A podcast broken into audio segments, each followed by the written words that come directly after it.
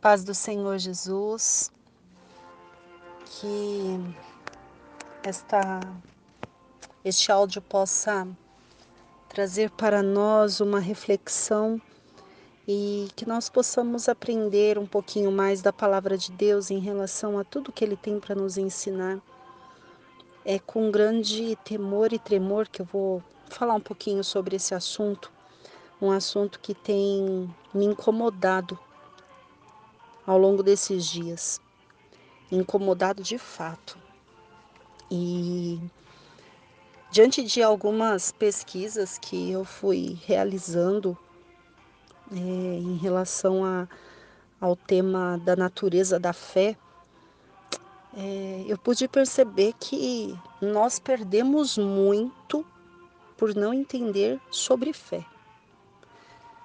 Hum, e pela, pela colheita de informação que a gente vai tendo ao longo da, da pesquisa, eu pude perceber que só pela misericórdia de Deus mesmo nós conseguimos continuar a nossa jornada e a nossa caminhada e estamos muito longe de entender muitas questões mas já que o Senhor ele está nos instigando a, a ter uma perspectiva melhor sobre este assunto, então é com muito temor e tremor, porque sem a ajuda do Espírito Santo é impossível falar sobre esse assunto.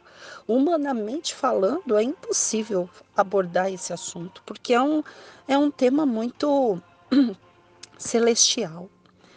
E eu clamo pela direção de Deus e para que tudo que seja abordado aqui seja, sabe, 100% Bíblia. Porque se não for 100% Bíblia, nós vamos correr o risco de cair é, em heresias, em ditos, em, em questões humanas, vamos cair na razão, vamos cair nas obras. Então, que este tempo que nós vamos ter aqui com, com esta abordagem, ela seja um tempo de reflexão, mas também um tempo de transformação, para que depois é, possamos refletir com mais cautela sobre isso dentro do que o Espírito Santo ele tem para nos ensinar. O, o hino número 186, ele vai falar sobre um pouquinho de fé. Mas antes de colocar este hino na íntegra, eu gostaria de orar, porque nós precisamos da direção de Deus em tudo. Sem a direção de Deus é impossível seguir para qualquer tipo de situação. Além de, de, de ser impossível seguir para qualquer tipo de orientação, este assunto é exclusivo dele. Então, que ele possa trazer para nós o que ele tem para nos ensinar, para nos exortar e para nos direcionar e para nos redirecionar, porque só ele pode fazer tal coisa. Só ele. Vamos orar?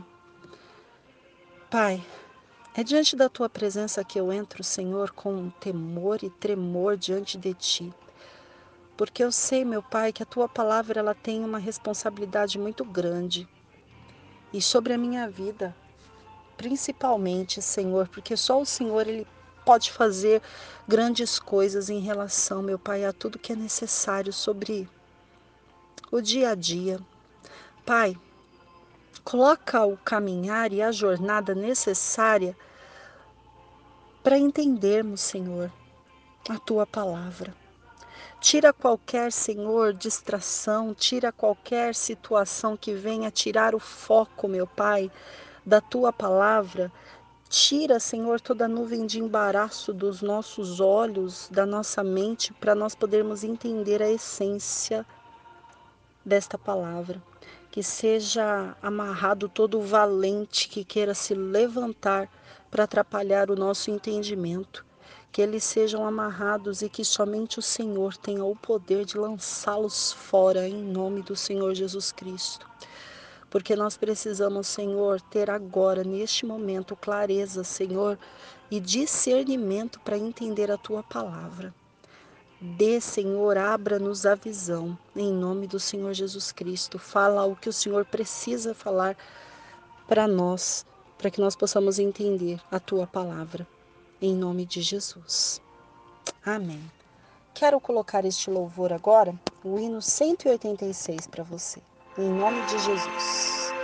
E que Deus ele possa falar ao seu coração e que essa, esse início possa ser de entendimento para as nossas vidas. Amém? Fique com este louvor. Hino 186 da harpa.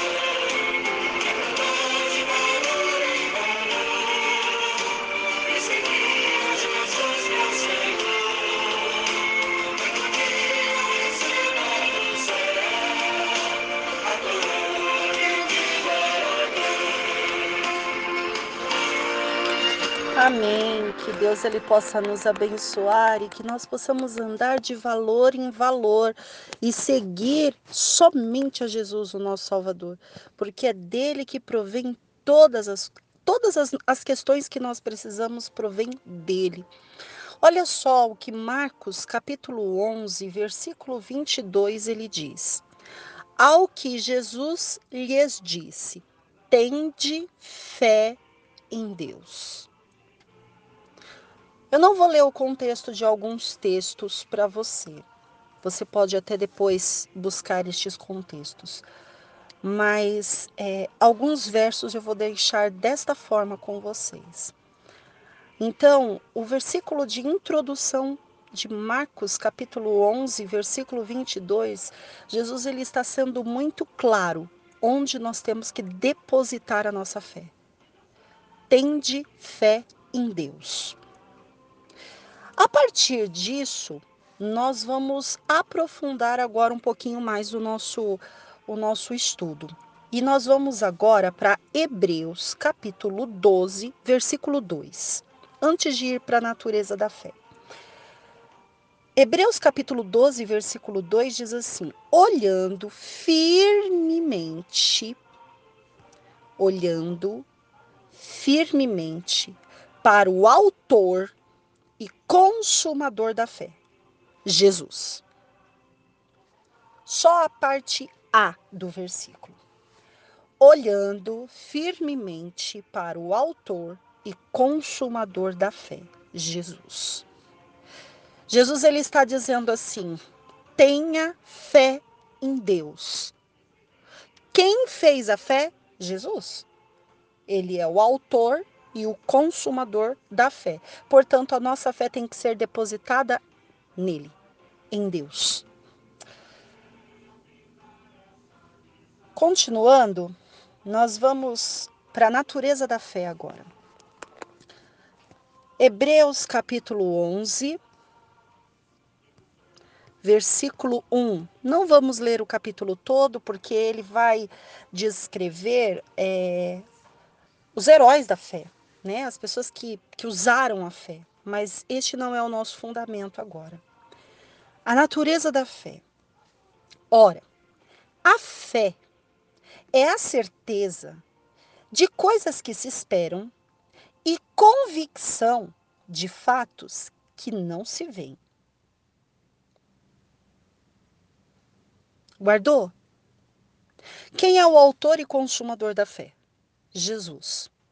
Jesus ele diz que nós devemos ter fé em quem? Em Deus. O que é a fé?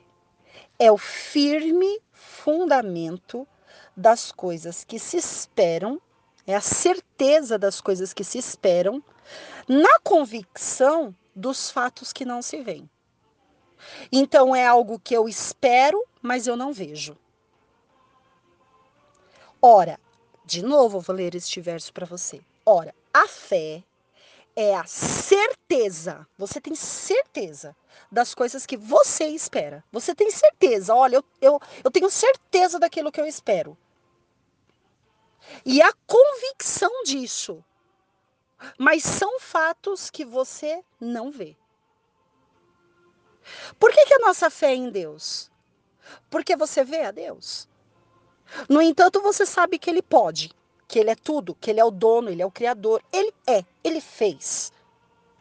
A nossa fé está depositada nele, que é espiritual que do espiritual traz para o físico. Por quê? Porque Jesus é a palavra. E sendo Jesus a palavra, ele estava com Deus no início, em Gênesis.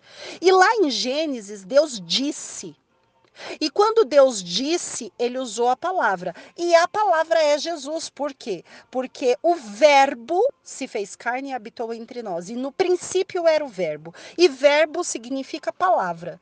Ou seja, Jesus é a palavra que estava no início, dita por Deus. Aqui está dizendo: você precisa ter fé naquilo que você não vê, mas você tem a certeza e a convicção, e você espera e confia no que você não está vendo.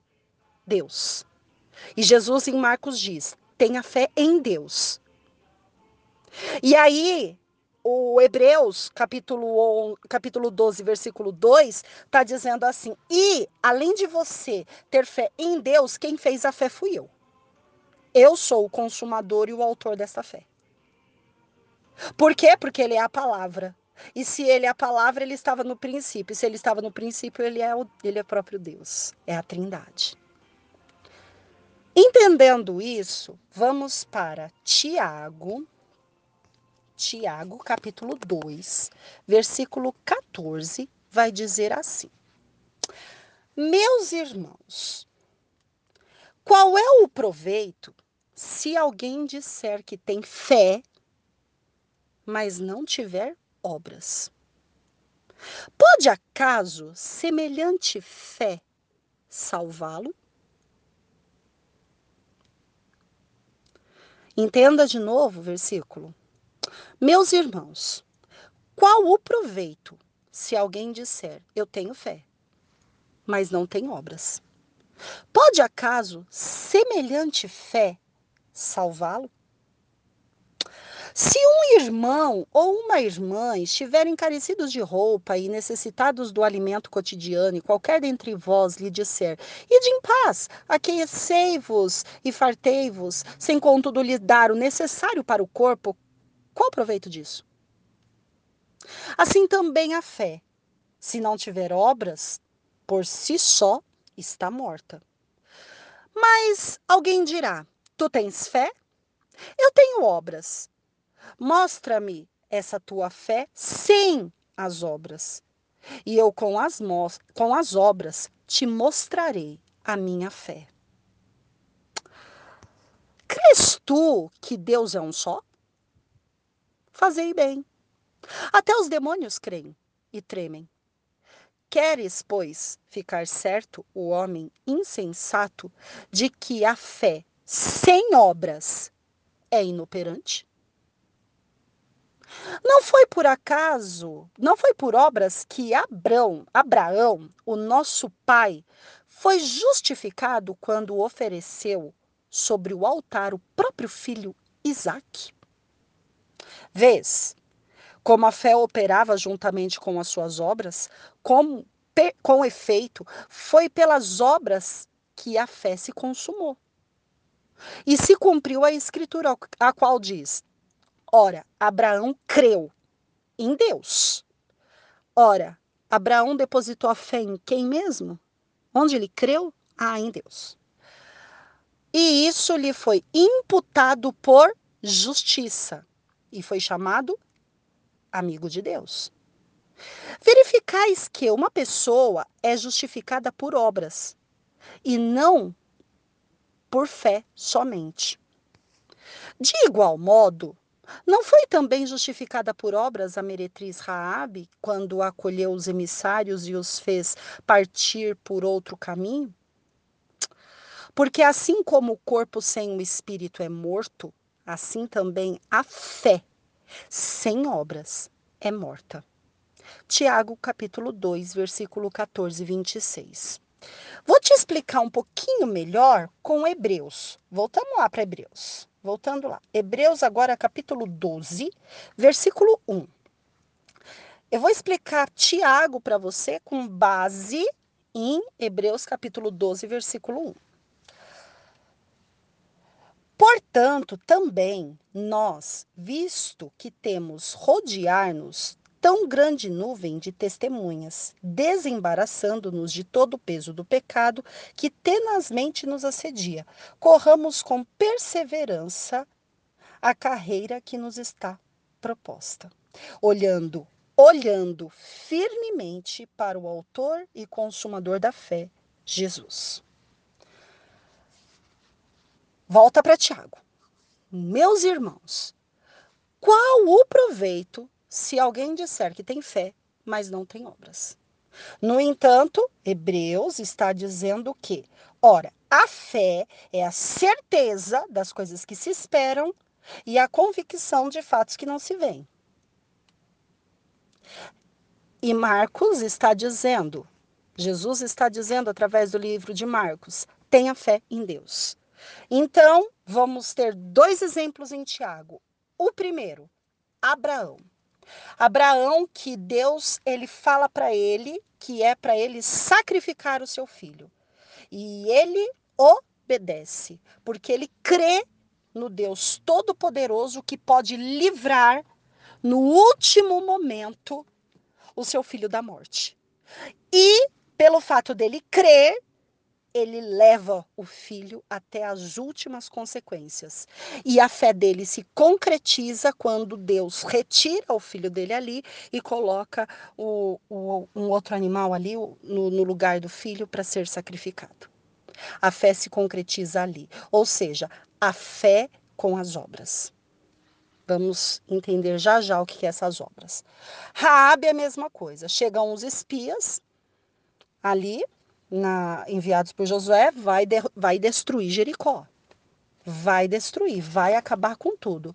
E foi ordenado para Raabe. Raabe, você coloca lá um, um pano ali vermelho, simbolizando ali, todos que olharem ali na tua casa, ninguém vai entrar ali.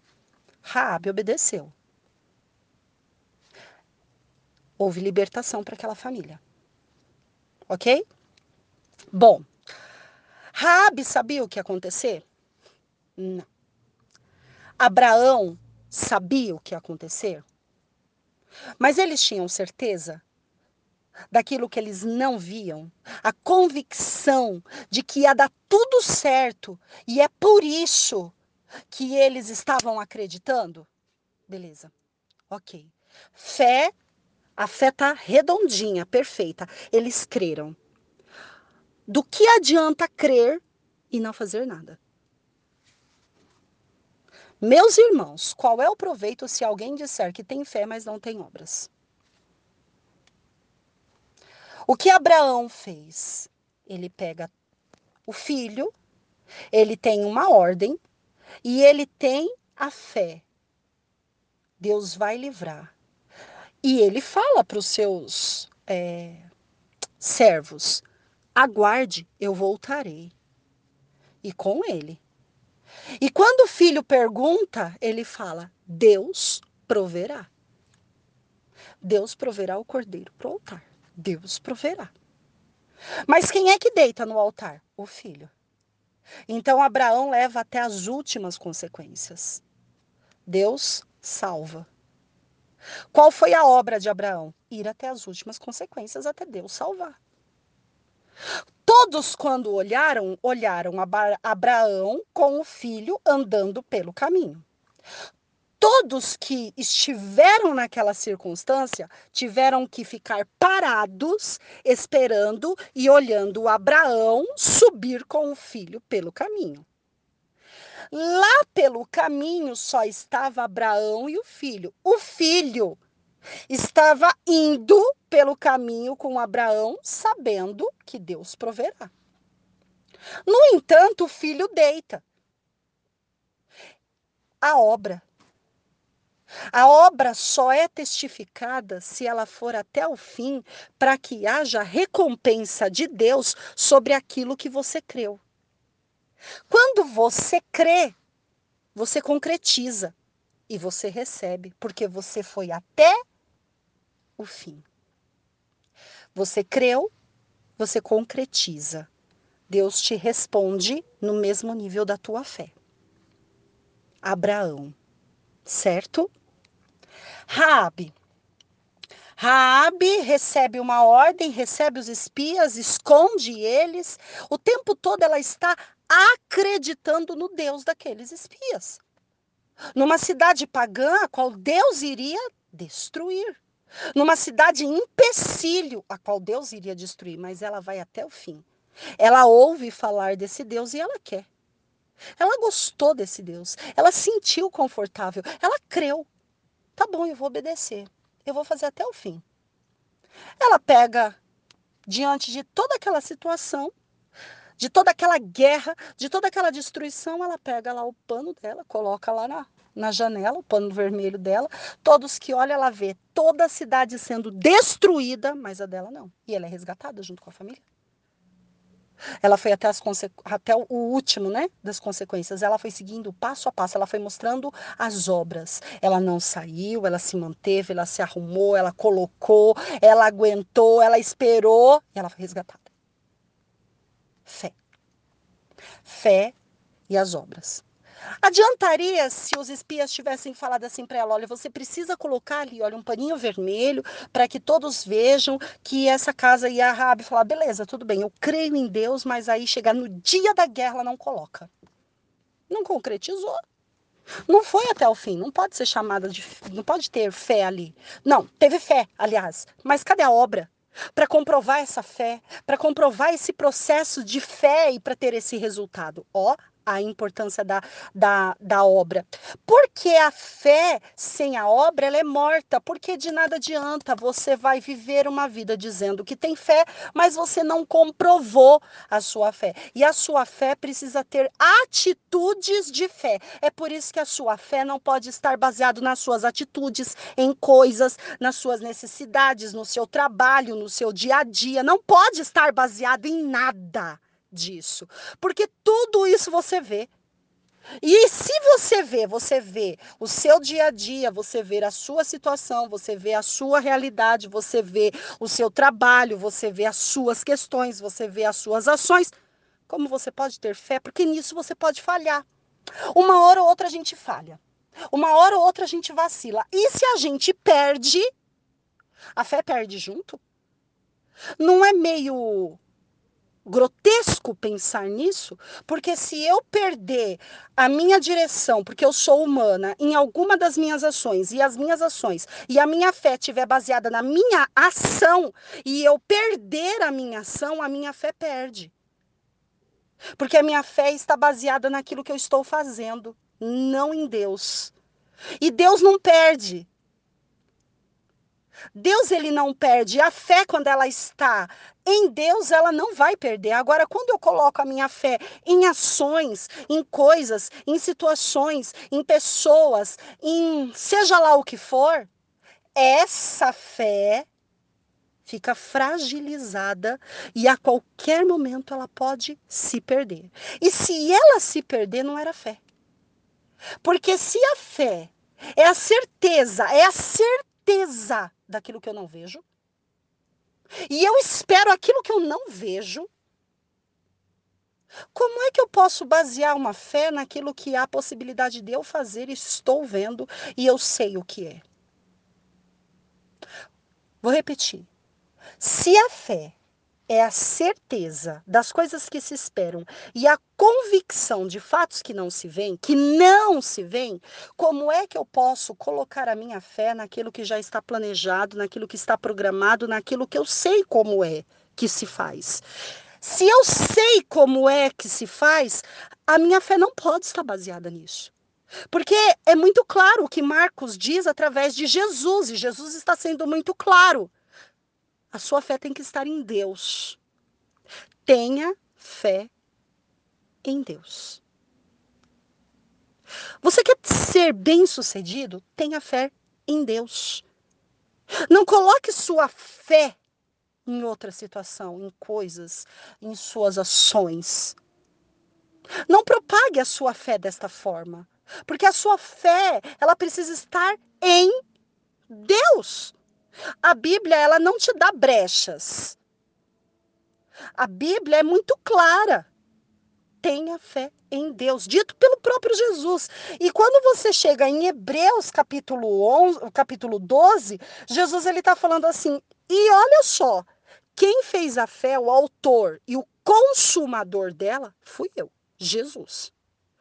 E aí calha no versículo 1. Portanto, vocês vocês estão rodeados de uma grande nuvem de testemunhas. E quais são as grandes nuvens de testemunha que a Bíblia fala? Os homens, os anjos, os principados e as potestades, todos. Ou seja, eu aqui nessa nessa nessa área de, de, de gravação de áudio, sem ninguém do meu lado, estou rodeada de uma grande nuvem de testemunha. Quem? Os anjos, demônios, principados, potestades, a esfera celestial, porque eu não tenho pessoas do meu lado, ok? Então já estou rodeada de uma nuvem de testemunhas. Agora, quando esse áudio chega para você, você é a testemunha carne viva, pessoa. Ao redor, temos pessoas que nos observam.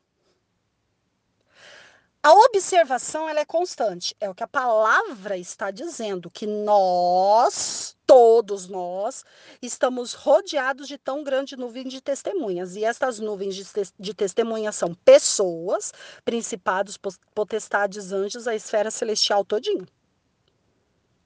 Todos parando para ti e me observar observando você e observando a mim. Quando não tem pessoas do lado, esfera celestial, principados e potestades nos observando. Quando estamos em público, pessoas nos observando, mais principados e potestades, anjos e esfera celestial. Quando estamos em público, aumenta, né? O nível. Mas todos nós, todos, independente de quem seja, rodeados de tão grande nuvem de testemunhas. Olha, tão grande nuvem de testemunhas. E aí ele continua assim, ó, e nós, diante disso, nós temos que nos desembaraçar de todo pecado, de todo o peso do pecado que tenazmente nos assedia. Então, todo santo dia nós temos o pecado nos assediando e nos embaraçando. E uma coisa embaraçada fica confusa. E quando a gente não desembaraça essa coisa confusa, não conseguimos prosseguir, porque estamos embaraçados e tudo que está embaraçado não anda. Então você precisa se desembaraçar do peso e do pecado para continuar. Ok? E aí ele está dizendo aqui, olha o texto, e corramos com perseverança. Não é pai andando. Não é para você pegar o que você vai perseverar e sair andando. Não, é para você correr. Corre. Corre. Corre. Avança. Com perseverança. Não é corre para. Cansei. Ui, não, corre. Continua correndo. Corre com perseverança. A carreira que nos está proposta. Qual é a carreira que nos está proposta? A carreira que nos está proposta está dizendo em Hebreus capítulo 11, versículo 1. É aquilo que você espera. E aí você foi e colocou tua fé em Deus, naquilo que ele te prometeu e você está esperando. E você está com convicção de que vai receber, mas você nem viu o que é.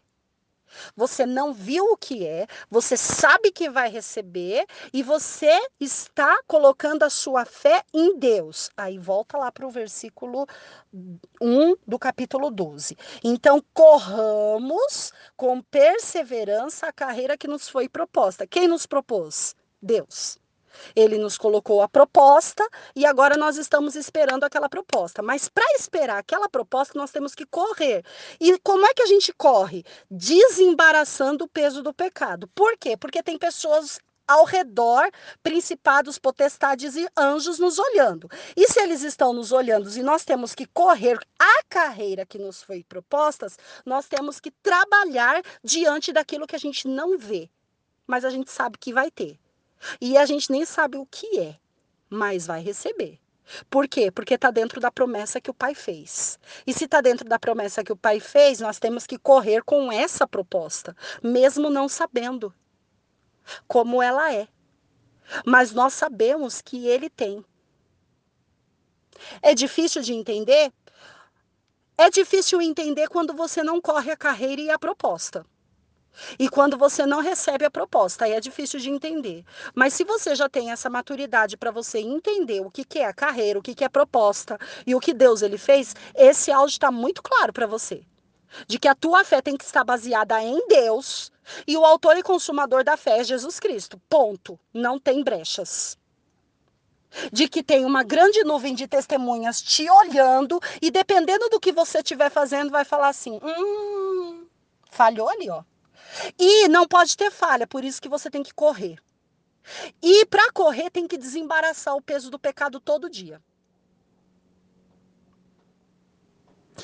E para isso dar certo, você tem que olhar para o autor e consumador da fé, Jesus. Então é assim: o pai te deu a proposta, ela tá ali na frente. Faz uma uma conjectura aí. O pai te deu a proposta, tá na tua frente. Longe de você, tá? Totalmente longe, mas tá ali na tua frente. Essa proposta tá na mão de Jesus. Porque ele é o autor e consumador da fé. O Espírito Santo tá falando, ó, olha para frente. Tá vendo o embaraço? Desembaraça e continua. Corre. Corre para pegar. Corre, corre. Segue em frente. Por quê? Porque quem tem o que você precisa está lá na frente. Só que você não está conseguindo ver o que está na mão, porque você não chegou perto. Você tem que olhar para Jesus, não para o que está na mão, porque o que está na mão não dá para ver, está longe. Você só sabe da proposta, você não sabe do produto final. Ó, corramos a carreira que nos está proposta. O Pai, ele só nos propôs. Se você e eu aceitamos a proposta, o resultado da proposta não sabemos, não tem como saber, por isso que está dizendo, por isso que está dizendo aqui no capítulo no capítulo 11, no versículo 1, que é a convicção de fatos que não se veem, você não está vendo, você só viu uma proposta. Aliás, você nem viu a proposta, você recebeu a proposta. Você recebeu a proposta, mas você nem sabe como é a concretude dela. E só você disse só sim. E então você começa a trabalhar em cima disso para que você possa receber aquilo que o pai precisa te dar. Se você receber, concluiu. Caso encerrado. Fé concluída. Recebeu. Agora, quando você tira os teus olhos de Jesus, que é o autor e consumador da fé, e coloca os olhos na proposta, você falha. Porque quando você coloca os olhos na proposta, você embaraça. Você perde o equilíbrio e você não consegue avançar. E olha só o que a palavra diz. 1 Timóteo capítulo 1, versículo 19. Mantendo a fé e boa consciência. Você tem que manter a fé. Como é que mantém a fé? Olhando para o autor e consumador da fé. O autor e consumador da fé está dizendo: tenha fé em Deus, em mais nada. Então, para a gente ter uma boa consciência da fé, temos que olhar para o autor e consumador da fé. Repetitivo, né? É, é repetitivo para ficar bem firme na cabeça, sabe? Para ter consciência. É por isso que está repetitivo. Você olha para o autor e consumador da fé, Jesus. O autor e consumador da fé, em Marcos capítulo 11, versículo 22, diz: Tende fé em Deus. Quando você junta essas informações, você consegue ter uma boa consciência da fé. No entanto, alguns, olha o que a Bíblia está dizendo. 1 Timóteo capítulo 1, versículo, de no, versículo 1, capítulo 1, versículo 19. Mantendo, mantendo fé e boa consciência. Porquanto alguns, tendo rejeitado a boa consciência, vieram a naufragar na fé. Como é que você naufraga na fé? Quando você tira os olhos do autor e consumador da fé. Porque o autor da, e consumador da fé fala: tenha fé em Deus. Quando você tira os olhos disso e você coloca os olhos na proposta, você fala: agora eu tenho fé de que a proposta vai se realizar. A proposta não vai se realizar. Eu sinto muito, a proposta não vai se realizar. Porque os seus olhos têm que estar em Deus. Aliás, os teus olhos têm que estar no Autor e Consumador da fé, Jesus. É por isso que nós temos que propagar Jesus, o autor e o consumador da fé. Logo, Jesus diz que nossa fé tem que estar em Deus. Quando nós perdemos a consciência e naufragamos na fé, é porque nós colocamos os olhos na proposta. E é o pecado que tenazmente nos assedia. E aí nós ficamos tão embaralhados e a grande nuvem de testemunhas começam a achar erros. E quando elas começam a achar erros e falhas, significa que os olhos saíram de Cristo. É por isso que nós temos que incessantemente colocar os nossos olhos no autor e consumador da fé. Veja, Segundo a Coríntios capítulo 5, versículo 7 diz assim: "Visto que nós andamos por fé e não pelo que vemos. Se nós andamos por fé e não pelo que vemos, significa que nós andamos na certeza das coisas que nós esperamos e nos fatos que nós não estamos vendo. Significa que nós estamos andando sem ver. Porque nós estamos sendo guiados pelo Espírito Santo. E quando você coloca fé em algo palpável, em algo que você sabe fazer, em algo que você pode fazer, em algo que você se debruça a fazer, em algo que é um dito, você naufraga na fé. E além de tudo, você passa a não ter essa fé. Porque você passa a crer naquilo que você já sabe como é que se faz e como é que se vê.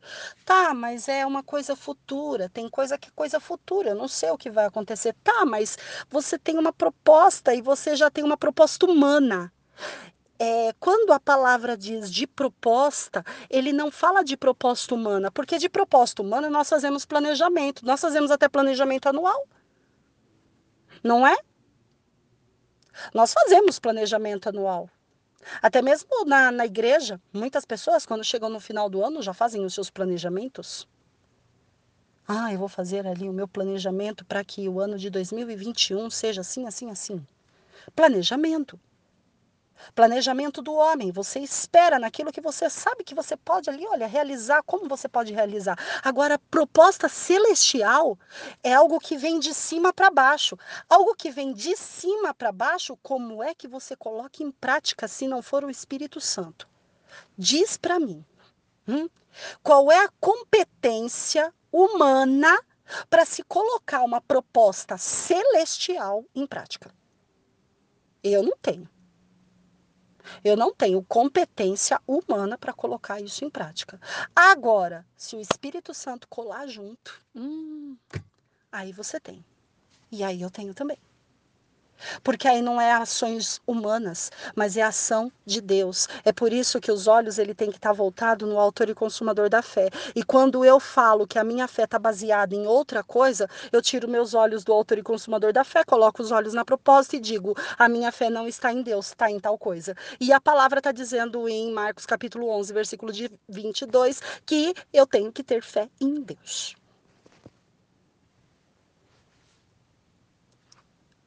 Olha só. Romanos capítulo 1, versículo 16 e 17 diz assim: Pois não me envergonho do evangelho, porque é poder de Deus para a salvação de todo aquele que crê, primeiro do judeu e também do grego, visto que a justiça de Deus se revela no evangelho, de fé em fé. Como está escrito: o justo viverá por fé. Se o justo, ele vai viver por fé, significa que o justo, ele vai viver por aquelas questões que ele não vê, mas ele acredita que tem.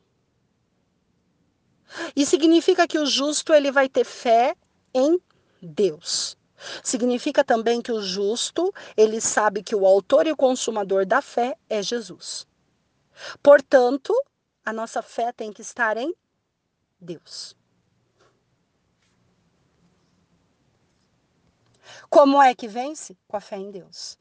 É só olhar as histórias do pai, do, do pai da fé e de tantos outros. Podemos até ler ali na Bíblia.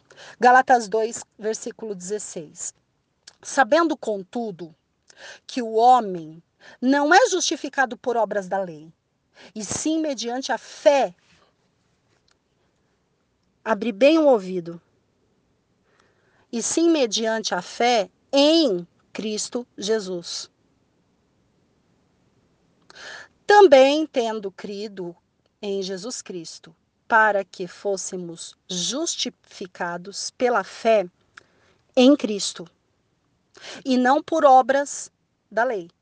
Pois pelas obras da lei ninguém será justificado. No entanto, gente, olha só, ninguém será justificado, mas você precisa mostrar as tuas obras. Mas é as obras da lei? Porque as obras da lei é fácil. Agora, as obras da graça e as obras para se trabalhar a fé não é por vista, é por fé. A fé tem que estar aonde, segundo Gálatas 2,16?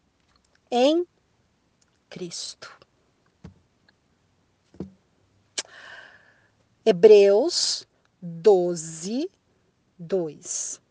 Olhando firmemente para o Autor e Consumador da fé, Jesus, o qual, em troca da alegria que lhe estava proposta, suportou a cruz, não fazendo caso da ignomínia, e, é, e está assentado à destra do trono de Deus. Quem é Deus? Aquele que ele fala, tenha fé nele, no Pai, em Deus. Quem é Deus? Deus é. Deus é. Deus é aquilo que você precisa. E Deus é aquilo que você não precisa também. Deus é. Deus é. Deus é. Onde você tem colocado sua fé? Aonde você tem propagado a sua fé. Você tem mostrado as suas obras mediante a sua fé?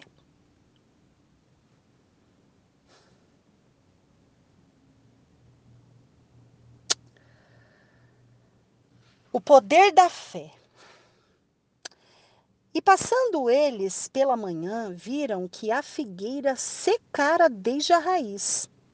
Então, Pedro, lembrando-se, falou: Mestre, eis que a figueira que amaldiçoaste secou. Ao que Jesus lhe disse: Tende fé em Deus. Porque em verdade vos afirmo que se alguém disser a este monte: Erga-te e lança-te no mar, e não duvidar no seu coração, mas crer que se fará o que diz, assim será com ele. Por isso vos digo que tudo quanto pedires, crede que recebeste. E será assim convosco. Olha só. Por isso vos digo que tudo quanto pedirdes, credes que recebeste. Como é que diz lá Hebreus capítulo 11 mesmo? A fé é a certeza das coisas que se esperam e a prova das coisas que não se veem.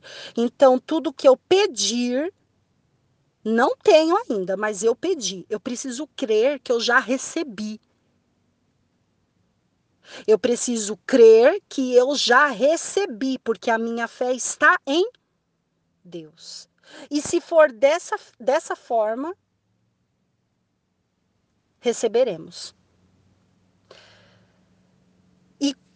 E aí ele vai continuar assim: E quando estiveres orando, se tende alguma coisa contra alguém, perdoai. Porque se você não perdoar, como é que você vai conseguir receber?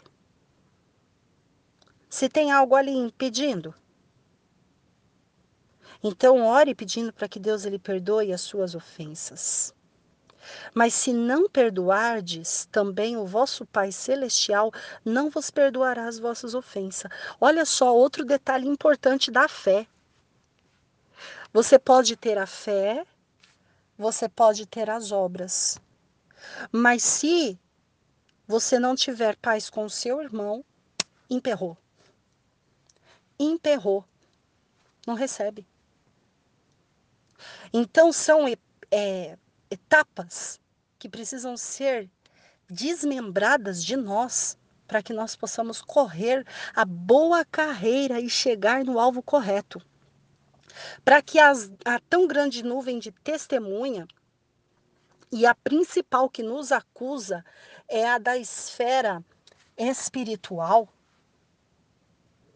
É essa nuvem de testemunha qual nós temos que ganhar e ter autoridade nela, até pelo fato de que vocês se lembram daquela situação em que um grupo foi expulsar os demônios em nome de Paulo, a quem pregava, que pregava Jesus, e aí os demônios falaram: Olha, Paulo eu conheço, Jesus eu sei, é, Jesus eu conheço, Paulo eu sei quem é, mas e vocês? E ó, arrebentaram, arrebentaram com o grupo. Teve salvação a partir daquela, daquela situação. Mas para ter autoridade no mundo espiritual, como Paulo, tem que ter fé. Tem que ter fé. Para que você possa entender que o nosso Deus, ele trabalha assim, mediante a tua fé. E você não pode se envergonhar do evangelho não, hein? Porque a partir do momento que você se envergonha do evangelho e você fala que a tua fé está baseada em outras coisas, eu sinto muito para você também. Porque Romanos capítulo 1, versículo 16, ele está dizendo bem claro: eu não me envergonho do evangelho. Pois eu sei que ele é o poder de Deus que vai gerar salvação. E o versículo 17, na parte final, está dizendo: o justo viverá pela fé. E para eu ter uma boa consciência de fé, volto a dizer, vou bater na mesma tecla. Olhar para o autor e consumador da fé. O autor e consumador da fé está dizendo: tenha fé em Deus. Certo? Gálatas 2 está dizendo assim: a nossa fé tem que estar baseada em Cristo, Jesus. ela não está dando brechas para você depositar sua fé em outra coisa. Então, corra, corra com perseverança, desembaraçando, assim como diz Hebreus capítulo 12, versículo 1. Corra com perseverança a proposta que lhe foi colocada nas tuas mãos. E a proposta que lhe foi colocada nas tuas mãos não é essa que você está pegando agora. Porque essa que você está pegando agora é tua proposta. Eu estou falando a proposta que veio de cima para baixo nas tuas mãos. É com essa. Corra com esta proposta, que está de cima para baixo, colocada nas tuas mãos. Se você conseguir concretizar, sua fé foi concluída com sucesso. Se você conseguir concretizar, sua fé foi concluída com sucesso. Ou seja, se alguém chegar e te perguntar assim: mostra a tua fé e as tuas obras. A grande nuvem de testemunha vai poder testemunhar que você teve fé e obras, porque é impossível você ter somente a fé. Porque a fé sem as suas obras é morta, e as suas obras para nada serve se não tiver fé. Não adianta fazer ações sociais, não adianta fazer muitas obras. Por quê? Porque as propostas que nós colocamos no dia a dia são obras. São propostas da lei mediante a lei, e nós não seremos justificados por obras da lei. Obras da lei é aquela que a gente propõe todo dia. Por exemplo, agora estamos em campanha política eleitoral. Quais são as obras que estão sendo propostas? As da lei. Ou é da graça? Você vai lá para a prefeitura, para o governo, para a presidência, apresentando. Eu estou apresentando a proposta da graça para vocês. Óbvio que não. Você vai apresentar obras da lei. E se você vai apresentar obras da lei, você não vai ser justificado pelas obras da lei, mas você vai ser justificado pelas obras da graça que está mediante a fé. Cadê a tua fé com as tuas obras? a de cima para baixo. Agora, a de linha horizontal é tua obrigação fazer. É minha obrigação fazer. É aquilo que nós podemos fazer, obras da lei. Ações. Ações. Simplesmente ações. Ok? Entende? Simplesmente ações. Não seremos justificados por elas mas seremos justificados mediante a fé que nós tivemos em Cristo, o autor e consumador da fé, que veio de Deus, a proposta que nós devemos correr com perseverança até o fim e conquistar. Essa. Você consegue mostrar a fé e as obras? Bom, esse é um tema, é uma palavra que nos abala. Porque nós temos que perseverar até o fim para saber se tivemos bom êxito ou não. E pode ser que corremos o risco, muito triste, de entrar em 1 Timóteo, capítulo 1, versículo 19. Portanto, alguns, tendo rejeitado a boa consciência, vieram a naufragar na fé.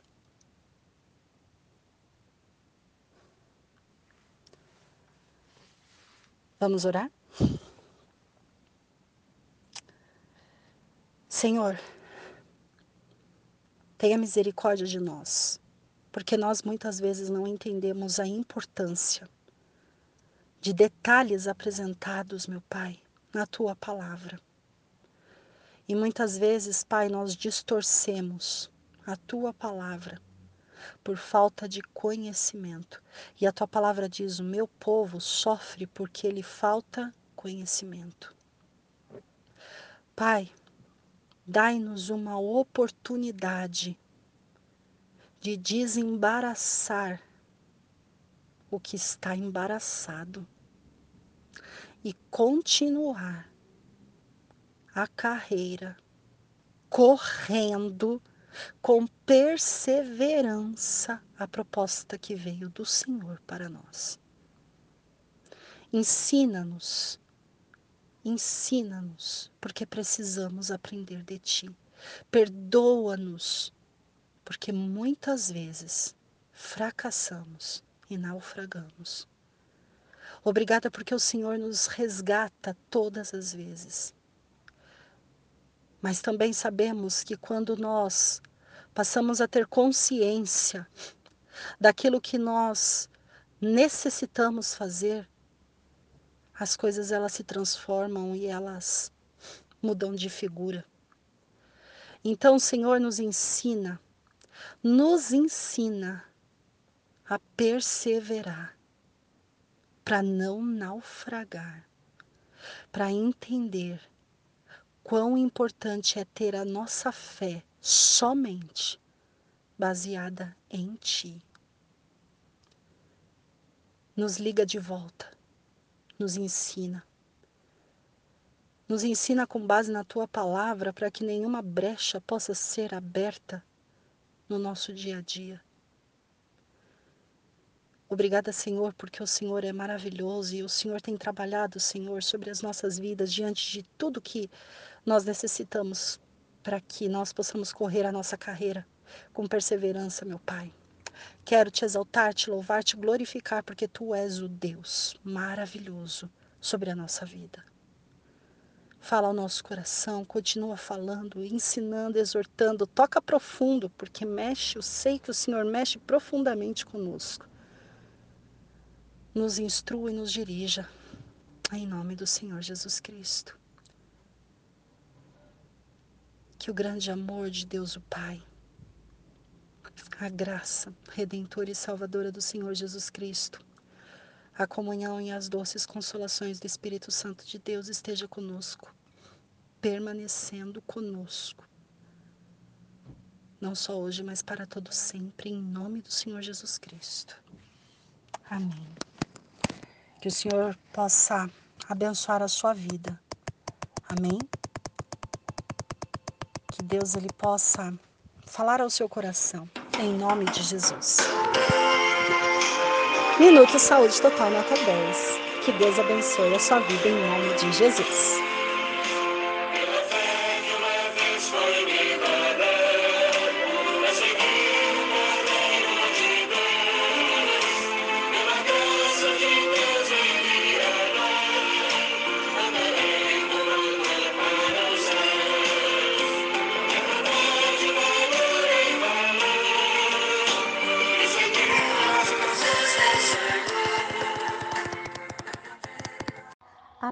Senhor Jesus, vamos ler Gênesis 22. Que o Espírito Santo de Deus venha falar conosco.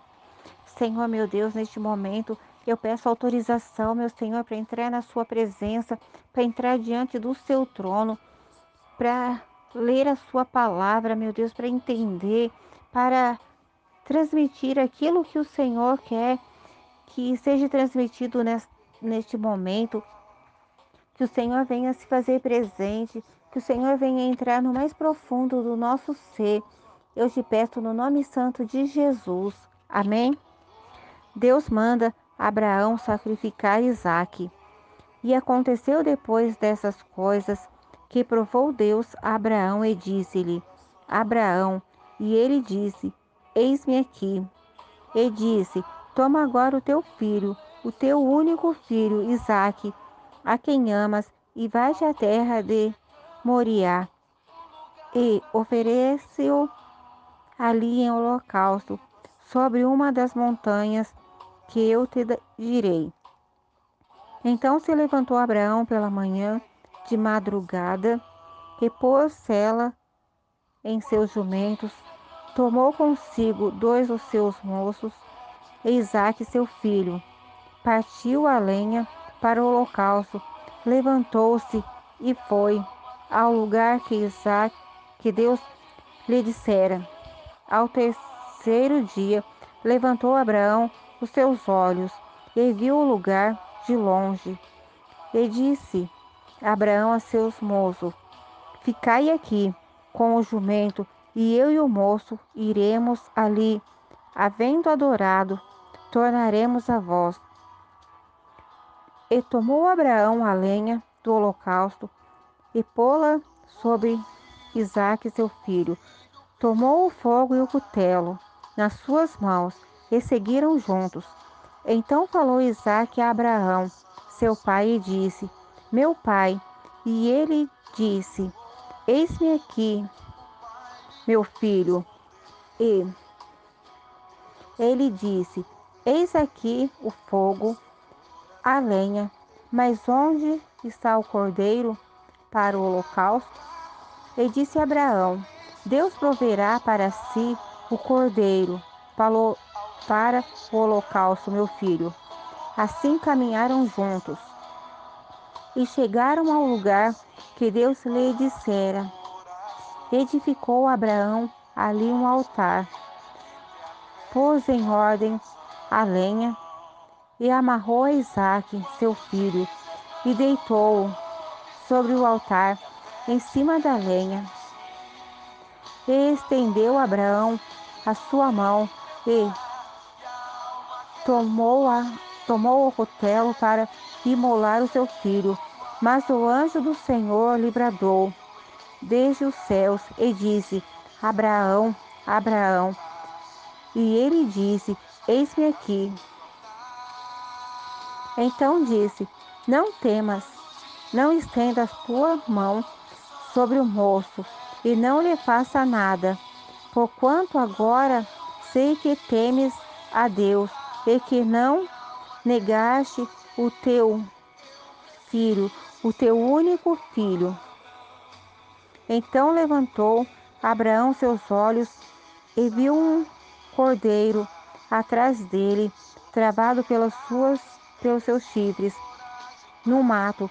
Então Abraão tomou o cordeiro e ofereceu em holocausto em lugar de seu filho. E chamou Abraão o nome daquele lugar. O Senhor proverá. Por isso se diz, até o dia de hoje, no monte do Senhor se proverá. Então o anjo do Senhor chamou. Então o anjo do Senhor chamou a Abraão pela segunda vez desde os céus e por fim e disse por e disse por mim mesmo jurei diz o Senhor porquanto fizeste essa ação e não me negaste o teu filho, o teu único filho, deveras te abençoarei grandissimamente, multiplicarei a tua descendência como as estrelas dos céus e como a areia que está na praia do mar. A tua descendência possuirá a porta dos seus inimigos, e em tua descendência serão benditas todas as nações da terra, porquanto obedeceste a minha voz. Pela, pelo fato de Abraão ter obedecido o que Deus tinha pedido para ele, né? Abraão não, não pensou duas vezes, ele foi lá para fazer esse sacrifício, mas o Senhor brecou ele, o Senhor trabalhou aqui tudo. E através deste sacrifício, eh, foi onde nós fomos alcançados, né? É, pra, teve, toda um, teve todo um procedimento até chegar no momento das nossas vidas, mas aqui já foi feito essa promessa que Deus iria alcançar nós, porque nós somos como a areia do mar, né? É, uma vida aqui, outra vida ali. Muitas das vezes nós nem nos conhecemos, mas o Senhor põe você para falar algo, me põe para falar algo e assim nós vamos trocando experiências, trocando mensagens, nós vamos trocando aqui o direcionamento que Deus está dando. E o Senhor me fala neste momento, né, que nós somos como essa areia do mar, porque às vezes uma está pertinho da outra, mas o fundo do mar é distante. Então aí às vezes eu sou ali aquela que está lá no fundo do mar, bem longe de você, esse grãozinho de areia, mas que junto forma essa terra, que forma esse esse povo do Senhor, né? Aqui quando Deus manda Abraão oferecer o filho dele, o Isaac, né? entregar ele ali no holocausto, Provavelmente ele não falou nada para a mãe do menino, né? Ele simplesmente pegou e preparou tudo, vou ali sacrificar, vou ali adorar e levou o filho dele como sendo o cordeiro, só que o filho dele não sabia. E pela fidelidade do Senhor ali ele no no versículo 5, e disse Abraão a seus moços: Ficai aqui com o jumento e o moço. Ficai aqui com o jumento, e eu, o moço, iremos ali. Havendo adorado, tornaremos a vós. Não é todo mundo que é para estar junto, né? O Senhor, por um tempo, ele nos permite estarmos juntos, mas por um certo momento, não, você fica ele separa também, né? Porque nem todo mundo aguenta passar pelo mesmo que eu e você vamos passar. A sua prova é uma, a minha é diferente da sua, mas cada um sabe o quanto é difícil para si. E aqui esses moços, com certeza, eles não iam aguentar ver Abraão amarrar o menino ali naquela lenha para ser sacrificado. Então o Senhor separou eles mas eles ficaram para esperar. E Abraão liberou uma palavra aqui de fé. E, havendo adorado, tornaremos a vós. Eles subiram, mas eles já subiram sabendo que eles desceriam os dois. Abraão tinha certeza, ele tinha fé no Deus que ele servia, que ele ia subir juntamente com o filho dele, ia adorar e ia voltar, porque o Senhor iria prover. E provavelmente Isaac ele já tinha percebido que ele ia ser esse sacrifício, né? Quando ele pergunta onde estava o cordeiro que Abraão respondeu para ele, né? O Senhor proverá para si o cordeiro. O Senhor ele pode do nada, o Senhor pode fazer tudo. E esse cordeiro para o Senhor não seria, não foi nada, né? Mas Abraão, ele não ofereceu aqui um sacrifício que não custasse nada, porque até ele chegar esse momento, só Deus mesmo para saber como ficou o coração dele, porque foram tantos anos essa promessa que Deus daria esse filho para ele, e quando ele estava com o filho nas mãos, o Senhor pediu de volta me dá o seu filho em sacrifício no lugar que eu vou te mostrar, no monte. Muitas das vezes nós nos encontramos no vale. O vale é ali o, o pé do monte, né? É, no vale você não consegue ver nada, você não vê saída, você não vê solução. Mas Abraão não ia ficar no vale, ele ia su subir a montanha. E quando você sobe a montanha, você vê você vê a saída do outro lado, você está mais perto do céu, você consegue ter uma intimidade maior com o Senhor no monte. E muitas das vezes, por nós não queremos entregar o nosso Isaac, nós ficamos no vale, nós ficamos no pé do monte ali, é, como o povo que ficou 40 anos ali andando em volta né, do deserto, não saíram porque nós não saímos porque porque nós não queremos entregar o Isaac. Entrega aquilo que o Senhor quer que você entregue. Abre mão daquilo que o Senhor quer que você abra mão. Porque quando Abraão abriu mão, eu vou sacrificar o meu filho, porque o Senhor pediu, não foi fácil para ele. Pode não ser fácil para você entregar o seu dízimo, entregar a sua melhor oferta, mas se o Senhor estiver pedindo, o Senhor é fiel e justo para entrar com a provisão. Faz primeiro para o Senhor que o Senhor faz para ti. Aquilo que o Senhor prometeu, o Senhor é fiel para cumprir. Então entrega seu Isaac, seja dinheiro, seja uma adoração, seja um louvor, faça o melhor para o Senhor, porque o Deus que promete, ele cumpre. Ele não não retém a promessa dele. Às vezes nós temos a promessa por tardia, mas porque nós não queremos sair do vale, porque muitas das vezes já acostumamos, já fizemos ali a nossa tenda, a nossa barraquinha. Não, vamos levar o nosso holocausto, o nosso sacrifício, vamos ofertar ali no monte para o Senhor. seja o que for. Não fique, não fique prostrado. Erga a cabeça, adora o Senhor, louva o Senhor, entrega seu Isaac, porque o Senhor vai prover, ele vai entrar com a provisão. Não duvide, seja o que for. Não vai ser fácil, não, mas adora o Senhor no cume do monte ali. Senhor, olha, eu estou aqui, eu estou dessa maneira, dessa forma. Senhor, está doendo. Olha, esse é todo o dinheiro que eu tenho, Senhor. Pode ser pouco, mas é todo o dinheiro que eu tenho. Entre em sinceridade com o Senhor. Senhor, multiplica na minha vida e o Senhor multiplica. O Senhor é Deus do céu, da terra, do mar. Tudo é do Senhor. Ele não precisa do seu dinheiro, mas ele precisa da sua fidelidade. Seja fiel ao Senhor. Seja aquilo que ele tiver colocado na sua mão, que é para você entregar, entrega. Porque se você tiver meia dúzia de, de grãozinhos de milho, que seria a semente do milho, planta, planta esses grãozinhos. De cada grãozinho vai entrar um pé.